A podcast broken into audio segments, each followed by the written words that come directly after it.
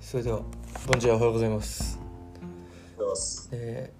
気づけば8月8日月曜日になりました。8月も8ですよ、もう。ということで、なんなんであのヤンキーの車は8888とかってやるんですかねなんか縁起がいいんですかあれって。縁起がいいんですかねあれ、いつも思います。あれ由来僕わかんないですけど、8000とか8888とか。岡山多そうですけどね。福岡も多いですか福岡もあの、それこそ北北九州方面行ったら多いですよ。やっぱ 8, 8が並んでますかで、あの、オレンジ、あ、違う、緑のあのネオンの光してます。あーライトですねあ違うですねナンバーが。 緑の信号機みたいな。あでもちょっと調べれば出てきそうなんですが、まあ、8月8日88ということで何週間ぶりですか3週間ぶり1ヶ月ぶりぐらいになるかもしれないです何週ぶねあ、ちょっとありました。実はその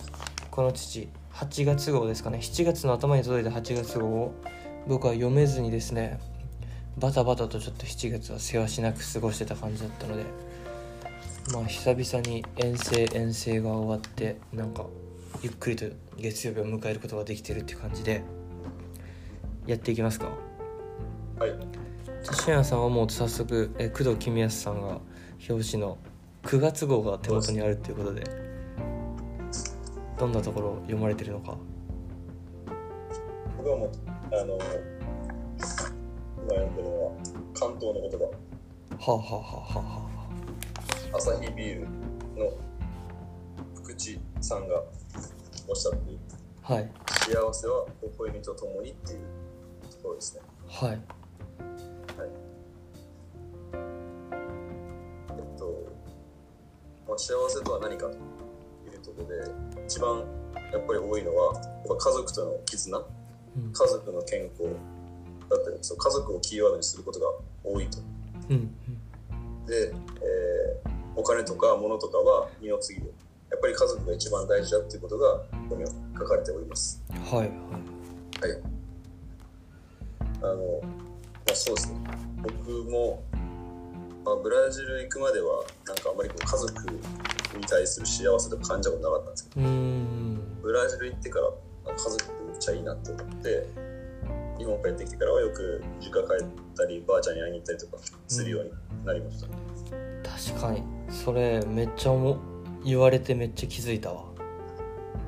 当ですか全く同じことになってるな俺もなんか家族のありがたさ幸せとかってはいねいや絶対あったけど意識はそこまでしてなかった無意識だったなと思って、うんうんそこが意識的になったなっていうのはすごい思いますね、うんここまで表現するんだってぐらい表現するじゃないですか、うん、兄弟兄弟男同士の親子でもなんかこう手でなんかこうハイタッチしたりとそかうですねハグしたりとか絶対考えられなかったです、なんかに、まあはいえうん、日本帰ってきて、まあ、するわけじゃないですけど、うん別になんかしそうらしないけどでもなんかそう全然近づいた気がしますう、ん俺日本帰って一発目はしたなばあちゃんじいちゃんに一応ハグしたもん、うん一発目は、そううなんかハグとかのハードルが下がりますよ、下がったねうん、僕もなんかばあちゃんとかできるうん確かになんかなんだかなえっ、ー、とあ忘れた言おうとしたことなんかまあまあブラジルで本当にそのねあ、うん日本だと日本でもさファミリーファーストとかっていう言葉が、まあ、ちょこちょこ出るじゃん家族優先とかって、うんうんうんまあもちろんそうやって家族を大事にしてる人は増えてるとまあ昔から絶対いると思うしあるけどその言葉意識の部分だけでやっぱ表現はしない中でブラジルで目の当たりにさせてもらってうんうんやっぱ意識しますよねうんあいれや本当に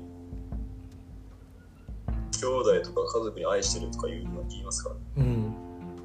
絶対ありえなかったです確かにそのマインドを持ったら俺も俊也さんがさっき言ったように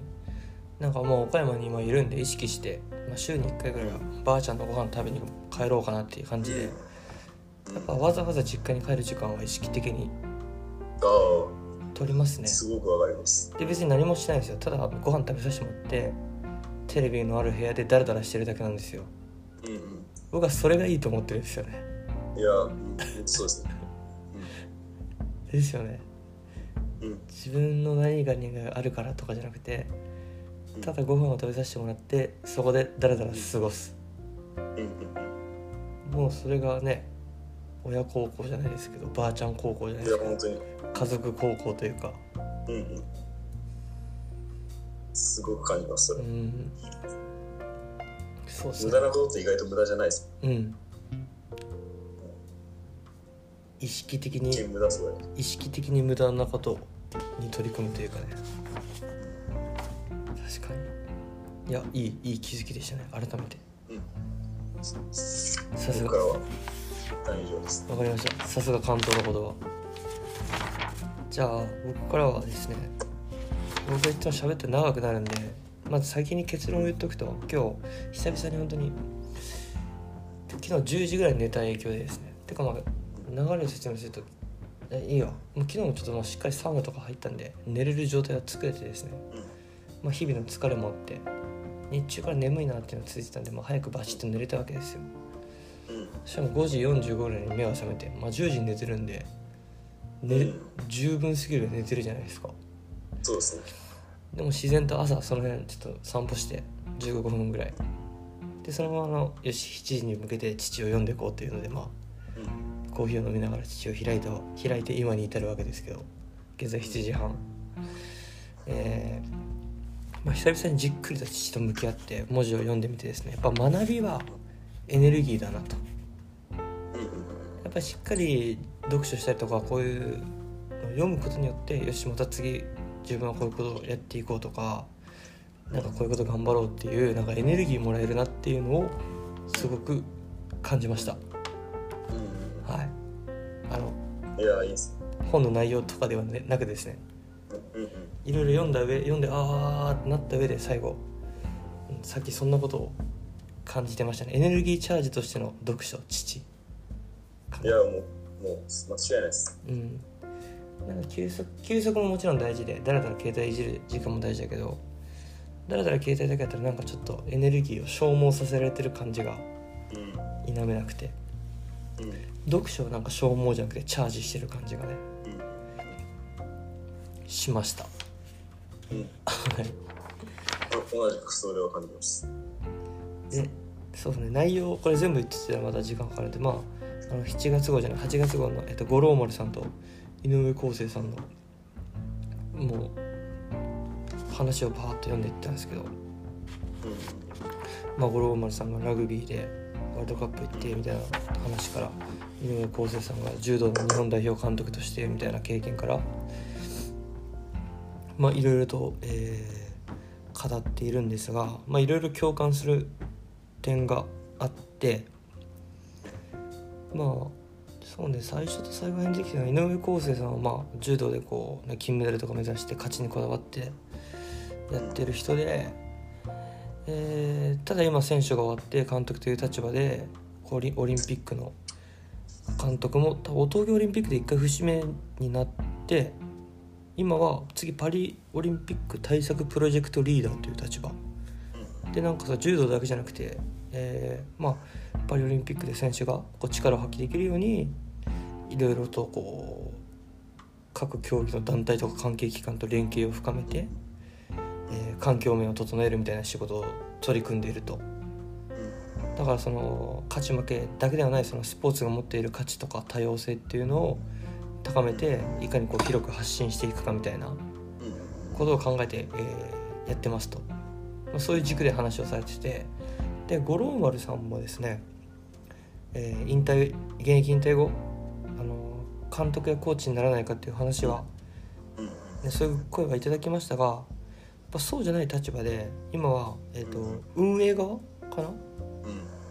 えー、と静岡ブルーレブスっていうところのラグビーチームのその運営側に回っててやっぱそのなんか監督コーチっていう現場じゃなくてなんかそのビジネスマンとしてうん、チームの運営でその収益とかっていうところにまあ五郎丸さん自身もワクワクしてまあ働いてると。でその立場というかですねそれが今の自分にすごくこう通ずるなとうんまだこうチームが、まあ、社会人、えー女子野球チーム立ち上げというところに関してまだチームっていう実態はないわけですよ現場での指導っていうのはうんうんそこにはしてない段階で今その企業さんもあったりとか、まあ、スポンサー営業じゃないですけどうんそういうことを今させてもらってる立場でうんうんやっぱこう具体的なこの仕事をしなさいこうしなさいってないわけですよね。うんなんかまあいろんなつながりの中からうん挨拶行ったりとかさせてもらいながらこっちのビジョンというか思い描くものあと方向性うんっていうのを意識しながらやっていく中であこういう、まあ、こういう方も同じようなことをうんなんかされてるんだなっていうのも感じましたしさっき録音を始める前のその九州ハニーズさんの関係でもやっぱそういう独立リーグというか企業なんかそういうクラブチーム立ち上げってなったらやっぱそういうとこが大事になっていくんだなっていううんうん、ところでこうまあなんだろうな結局まあ共感しましたとすごくこうお手本っていうか、うんうん、なったなっていう面かなあとはいろいろ線を引いてるんですが、まあ、ポイントポイント上げていくと,、えー、と五郎丸さんの経験で、えっと社会人になってからかなあじゃあ早稲田か早稲田の清宮監督だったと。うんで清宮監督の方法はえっ、と、まあ、長所を引き上げる方法でそれによってやっぱこう萎縮することがなくなってプレーできるようになったとやっうんぱり今高校生とかの指導とかも絡んでてなんだかんだやっぱガチッとこう厳しい指導っていうのも必要だしするじゃないですか。うんで自分の経験からもやっぱ厳しい環境で学ぶものはもちろんあったし厳しさも必要だと思うんですけれどもやっぱ自分萎縮してたなと、うんううんん、そうだこれそうそうでやっぱ自分こういう学びしていく中でやっぱ指導者っていうのはなんか選手にいかに力を発揮させるかみたいなねうん単純になんか楽しく思い切ってプレーさせるだけでもダメだと思うんですけどうんうんなんかこうメリハリというかねうんっていう時にやっぱ選手が萎縮せずにプレーするっていうのは大事だなと思ったんでそういう清宮監督の本もちょっと買ったことありましたけどやっぱそういう指導者という立場では大事だなと思ったしそれにつながってあのラグビー日本代表のエディー・ジョーンズ監督ですかねうんの話も出てきたりしててやっぱもうエディーさんも半端なかったと、えっと、朝3時から1人で自転車をこいで、えー筋トレをして選手たちが来るのを待ち構えているんですよと。うんうんで朝5時ぐらいからこう練習する選手もいたりしてでなんか選手が練習に行くと汗をかいた、えー、AD さんがにっこりして「おはよう」みたいな感じで待ってるとうんであとそんな朝早いけど夜中までコーチたちとずっとやり取りしたりとかうんあとはこうコミュニケーションを大事にすることで選手や関係者一人一人に、えー大丈夫か疲れてないかチームはうまくいってるかという、まあ、声かけこういつも心配して声かけてくださるんだとなのでそこで書いてるのは、まあ、指導者は偉そうにドーンと構えてるだけでは成功しないんだと腹を据えると同時に、えー心配なこと小さなことをきちんと詰めていける人が、えー組織を勝たせ最後に花を咲かせることができるんだということを教えられましたっていうふうにあるんでまあなんか指導者としての威厳とかなんか厳しさとか怖さとかいう部分ではなくあやばいこれズーム40分で切れるからもうちょっとしたら終わるかなまあやっぱりそっち方向に自分自身もやっぱ振り切っていっていいんだなみたいな自分の中にちょっと葛藤もああったんやけどなるほなんかやっぱ厳しさみたいなのやっぱ出していくのもやっぱ高校生とか見とっても他のチームとか見とってもさやっぱそれはそれで大事なのかなとか思いながらもやっぱちゃんとこっち側も学んでそのどうん清宮監督とかエディー・ジョーンズ監督みたいなねやっぱうんうんうんあったやつねやっぱトップ行ってる人ってその学んだのをこう論理的に落とし込んでるっていうかねうんなんかそうそう立場を乱用してないですよねうんなんかと正しく導ける指導者みたいな風になっていきたいなっていうそのうをですね感じましたね熱意誠意創意ってありますけどね指導者に求められるのは熱意誠意創意まあその通りなんだなと井上康生さんもそういうのを意識してもうオリンピックの日本代表の監督をされてたっていう話だったんではいそんな感じですかね他にもいろいろあるんですけどなんか、はい、柔道柔道も柔道でやっぱ野球のようにというか野球よりもあれもっと古い体質がああったのかもしれませんなんか2010年前後ぐらいですかねロンドンオリンピックのロンドン分からん、まあ、負けた時はやっぱり質練習の質量だとやっぱ量でぜいぜいハーハーしないものは練習じゃないと思っていましたと日本柔道界自体がですねそうですね。ただそれを井上康生さん自自身が自分の経験から量だけやってるんじゃなくてやっぱ質みたいな部分を意識してやったことでリオデジャネイロオリンピックあと東京オリンピックっていうのできちんと結果が出てるのでやっぱし量と質のバランスも見見ながら考えながらでいかに最後あれやねやっぱり選手に考えさせれるかみたいな選手を選手をどう自立させれるか自立させて自分で考えさせて自分で判断させれるかみたいなやっぱ選手の主体性みたいな部分ですよねそこをどう生み出せるかみたいな最終決断は選手自身だっていうにさせるみたいなとこなんで、うん、なんかその導き方を自分自身も学べたら学び学んでいきたいなみたいなことを、はい、感じた対対談となりましたうんうん。素晴らしいと思います。はいしっかり、しっかり要点を抑えて て、しかもそれこそキヨさんが一番、こうなんかこう、だいなんか学びたいポイントだなと思います。そうねそそういう指導者とかリーダーとか、ううん中の指導導者く側の人そう中の指導者としてのことも書いてくれとったしその運営側そう中の指導者としてのことを書きながらもふこの2人は今運営側のことをしてる人やからやっぱこう両面で学べることが多いな多かった対談だなとは感じましたはい OK ですねいや、うん、いいっすね。やっぱそうっすね。なんか、気づきがあります、やっぱり。はい背中で見せる指導者。そうですねそんな感じで、はい、しっかりちゃんと定期的に学んで自分自身の軸をこう正していくというかねうん。やっぱり学んでなかったらまたブレていくというかうんうん。私最初に言ったようなこの学びのエネルギーみたいな部分がこう落ちていくから、ううん。ん、やっていきましょう引き続きはい。久々のありがとうございます月曜日の朝になりましたが。いや、いいですね。はい、チャチャージししていきましょう毎週はいではまた来週よろしくお願いします。はいこちらこそですいい一週間にしましょう、はい。あありりががとうございましたとうございました。はい